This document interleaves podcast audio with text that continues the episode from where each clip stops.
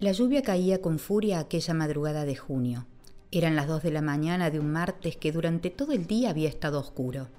El cielo se veía negro, triste y apesadumbrado, y las gotas inquietas de agua hacían resonar un tintineo en las chapas del galpón cercano a la casa.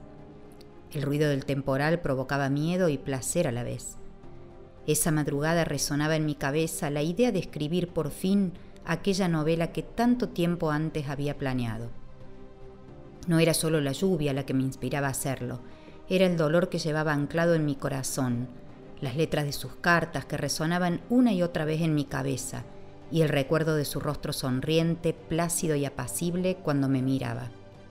Aquella lluvia, en fin, era solo una excusa para justificar que necesitaba sacar de adentro ese manojo de tristeza y melancolía atorados en mi alma.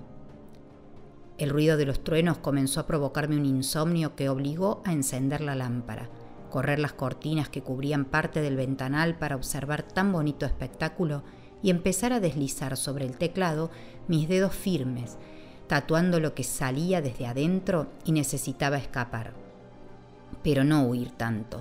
Por eso la idea era plasmar los sentimientos en una historia que me permitiera recordar.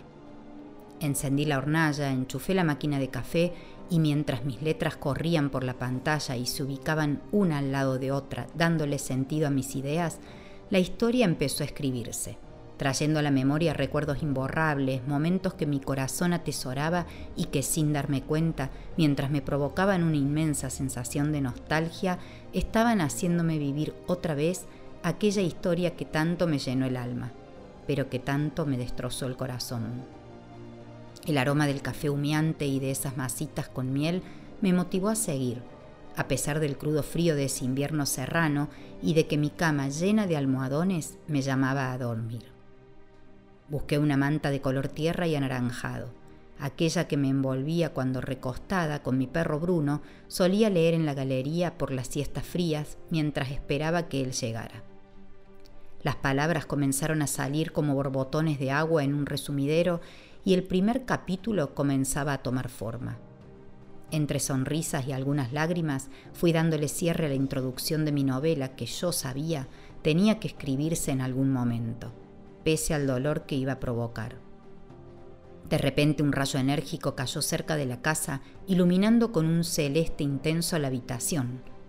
El agua caía como cascadas por el techo con una fuerza increíble y se deslizaba furiosa sobre el césped del jardín inundando la planicie verde de un tono grisáceo, como si fuese un río crecido que desembocara en un muro inerte, mudo, paralizado por el temporal.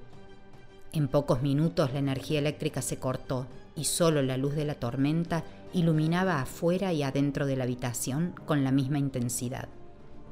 No se escuchaba ningún otro sonido que el de la naturaleza exponiendo su carácter. Recogí mi taza con el café que quedaba y me senté junto a la ventana a mirar. Le di un mordisco a la masita de miel y observé atentamente hacia afuera. Todo era oscuro y desolado. Recorrí el paisaje desamparado y allí, entre la cortina traslúcida de agua, entre las ramas del pino azul que se sacudía con fuerza por el viento y la poca luz que me ofrecía el temporal, ahí lo vi. Ahí estaba mi papá mirándome con sus ojos castaños y su sonrisa apacible, mirando la taza de café que tanto le gustaba, mirándome a mí para que siempre supiera que allí estaría, aunque yo a veces no lo viera, aunque la oscuridad no me permitiera ver.